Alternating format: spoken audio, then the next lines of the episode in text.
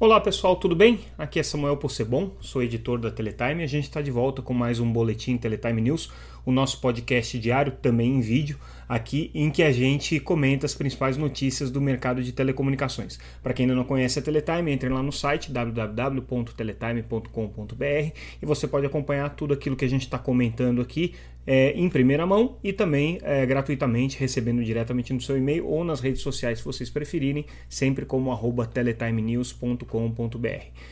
É, bom, gente, a gente é, começa então a nossa análise de hoje com relação às principais notícias que estão sendo é, destacadas aqui pela Teletime.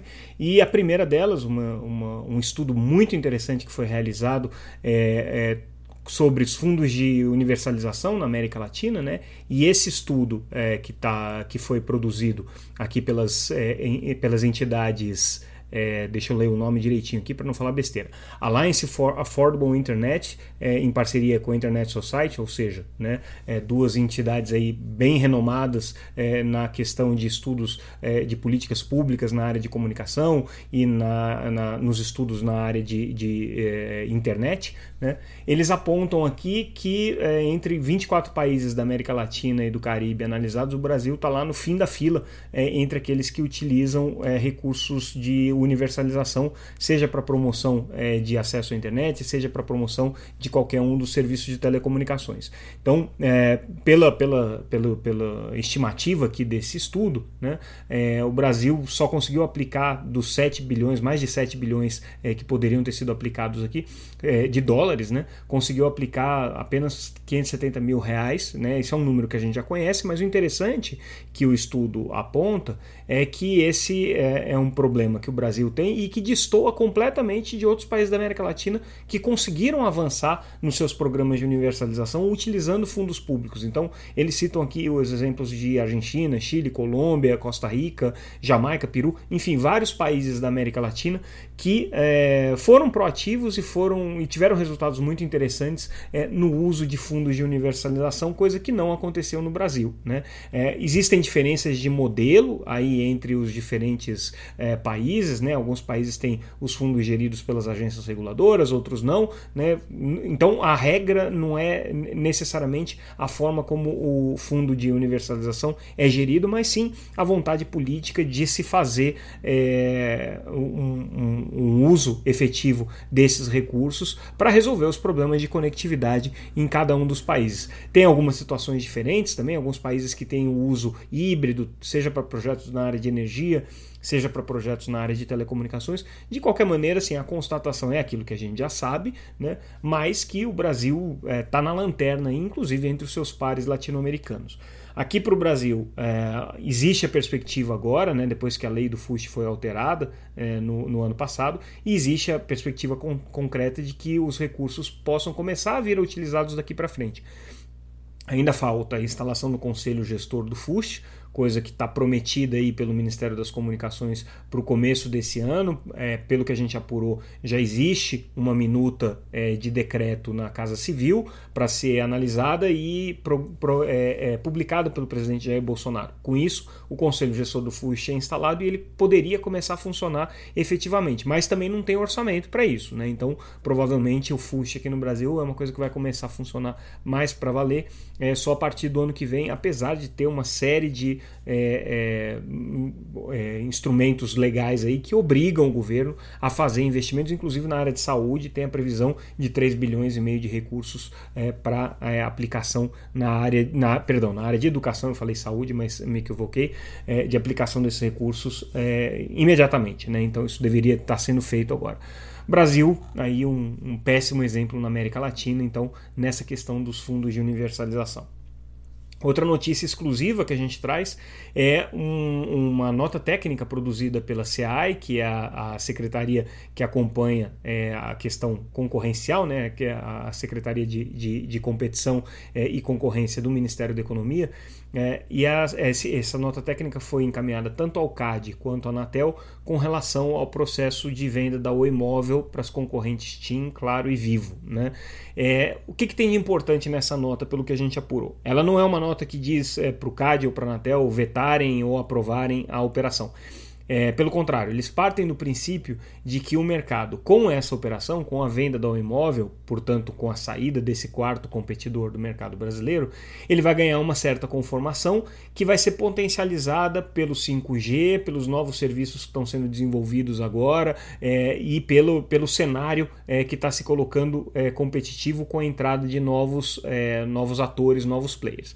E a preocupação que o Ministério da Economia tem, a CA especificamente tem, é que nesse contexto né, em que você tira um quarto concorrente, que você entra com novos serviços, haja uma certa acomodação entre os três principais é, provedores de serviço, então TIM, Claro e Vivo, e eles não busquem é, competir entre eles e não busquem inovar entre eles e trazer é, os benefícios que a competição poderia proporcionar para a população.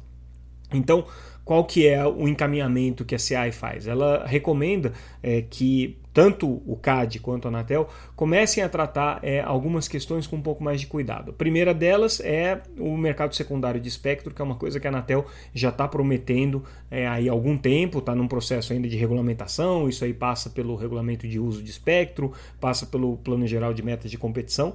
Né? Mas o que a economia indica é que esse mercado secundário precisa ser é, regulamentado logo e precisa entrar em operação logo. Um outro ponto importante que a CEAI é, traz é a necessidade de que as faixas de 400 MHz, que foram concedidas lá atrás, em 2012, para as é, empresas de telecomunicações, é, operadoras móveis principalmente, é, que essas faixas que estejam ociosas, elas voltem para a Anatel para que elas tenham oportunidade de serem redistribuídas para outros operadores que hoje têm interesse de entrar no mercado e não têm espectro necessário para isso. Né? Um outro ponto importante que a CAI destaca é os acordos de RAN sharing, ou seja, os acordos de compartilhamento de infraestrutura entre as operadoras. O que eles dizem é que precisa ficar claro em que cidades as redes é, estão disponíveis para acordos desse tipo. Seria uma forma de novos competidores poderem buscar acordos de RAN sharing é, parecidos. Mas ao mesmo tempo também a, a CAI indica que é necessário você dar um tratamento mais ágil, mais flexível é, para esses acordos de compartilhamento. Então, em determinadas, em determinadas condições, esses acordos poderiam ser aprovados por rito sumário no CAD ou é, aprovados é, de maneira mais ágil na Anatel. Então, a CAI justamente propõe isso daí. Eles têm uma preocupação legítima né, com relação a essa questão concorrencial, mas é importante destacar que eles não estão propondo o veto da operação.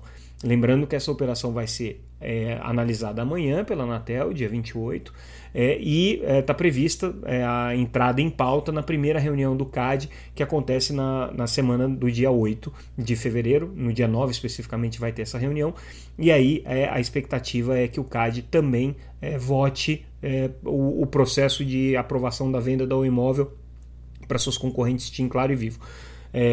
em todos os cenários, os pareceres indicam que essa é, venda vai acontecer, vão ser aplicados alguns remédios, algumas medidas aí de limitação. A gente não sabe até que ponto essas sugestões aqui da CI vão ser acolhidas é, ou não pelo CAD ou pela Anatel, né? mas as notas técnicas foram ali encaminhadas e eles estão agora justamente no trabalho de é, fazer os relatórios finais para aprovação disso. Então vamos ver até que ponto que é, esse, essa manifestação do Ministério da Economia vai pesar ou não.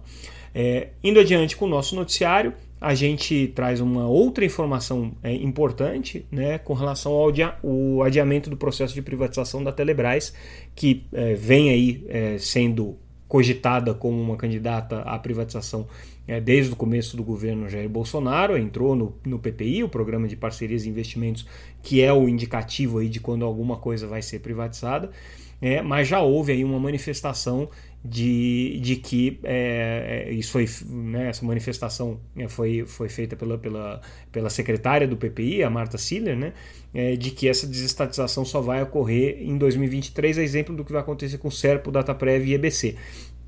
Por que, que ela colocou isso? Porque existe aí uma necessidade de um planejamento com relação a essas, com, essa, com esses processos de venda, né? E isso daí provavelmente não vai ser concluído esse ano. Na prática, isso aí significa que é, a privatização vai depender do novo governo, né? Pode ser uma recondução do governo Jair Bolsonaro, caso ele venha a ser reeleito, pode ser um governo é, de uma outra abordagem é, em relação às suas políticas econômicas, e daí essa privatização entraria no campo aí do incerto, né? Então dificilmente ela aconteceria. Mas é, vale destacar aí que se havia alguma expectativa com relação à privatização da Telebrás esse ano, zero agora. É, uma outra coisa importante é que o fato dela não estar tá sendo privatizada pode ter alguma implicação na questão do, da implementação das políticas públicas previstas depois do edital de 5G. Por quê? Porque a gente sabe que o, o, o governo é, espera que seja construída a rede da Amazônia, espera que seja construída e operada a rede privativa dedicada às atividades de telecomunicações do próprio governo. Será uma, será uma rede segura, supostamente segura, né, com uma série de cuidados ali que estão sendo tomados. A questão toda é quem é que vai operar essas duas redes, né? Não se sabe até agora. Então, é, não sendo privatizada, a Telebrás entra aí como fortíssima candidata a ser a empresa operadora dessa infraestrutura que está sendo construída agora como contrapartida é, imposta aos vencedores do leilão de 5G, já tiveram que pagar, então é, esse, esses recursos já estão alocados aí justamente para essas políticas. Indo adiante no nosso noticiário, uma decisão importante aqui do STJ, é, sacramentando aqui o entendimento que já vinha sendo praticado pelo mercado, mas enfim, havia uma contestação aqui da, da, Secretaria de Fazenda do Estado de Rio de Janeiro com relação à cobrança de ICMS sobre provimento de capacidade de satélites. É, o setor de satélites não, não, não entende que faça telecomunicações, porque na verdade eles estão é, alugando um meio através do qual é oferecido o serviço de telecomunicações. O serviço de telecomunicações está sujeito a ICMS mas o aluguel dos meios para isso, na alegação das empresas de satélite, não é sujeita ao ICMS. E aí prevaleceu essa tese. O STJ decidiu então que a Secretaria de Fazenda do Estado do Rio de Janeiro não tem razão, eles estavam cobrando 500 milhões de reais da Claro, né, que é a dona da Star One, uma das principais operadoras de satélite do Brasil, estava cobrando isso daí na justiça é, e a Claro conseguiu, é, no final das contas, vencer essa disputa. E não cabe então a cobrança do ICMS sobre o serviço de satélite. Isso é importante porque não vale só para satélite, esse entendimento vale para adulto, vale para qualquer coisa em que você esteja alugando um meio sobre o qual vai ser prestado o serviço de telecomunicações. A incidência se dá sobre o serviço e não sobre os meios, e aqui o entendimento fica bem claro que é, o satélite é meio né, e não é serviço. É, última notícia que a gente gostaria de destacar: é, a Anatel uh, é, abriu né, uma série de painéis novos de controle de dados para que as pessoas possam ter acesso às informações é, da agência, né, e agora é possível também fazer o acompanhamento dos é, termos de ajustamento de conduta entre as empresas, né, porque estão estabelecidas ali determinadas metas e essas metas precisam ser cumpridas ao longo do tempo. Né? É, então, existem dois termos de ajustamento de condutas importantes que foram fechados pela Anatel, um com a TIM e um com a Algar. Agora é possível visualizar e olhando aí já esses primeiros dados, dados a gente percebe que a TIM ainda tem 70% dos seus compromissos a serem cumpridos né, junto à Anatel. É interessante esse dado, importante. É, claro que a Anatel está fazendo o acompanhamento para saber se está em dia ou não está em dia, mas é importante também porque aí agora, com essa ferramenta da Anatel, a gente consegue fazer esse acompanhamento permanente. Bom, pessoal, é isso. A gente fica por aqui então com o nosso noticiário de hoje. Esses foram os principais destaques. É, mais uma vez eu lembro que está tudo disponível no site www.teletime.com.br. Se vocês é, ainda não acompanham também nas redes sociais, sempre como Teletime News. A gente fica por aqui e volta com mais um boletim Teletime News amanhã.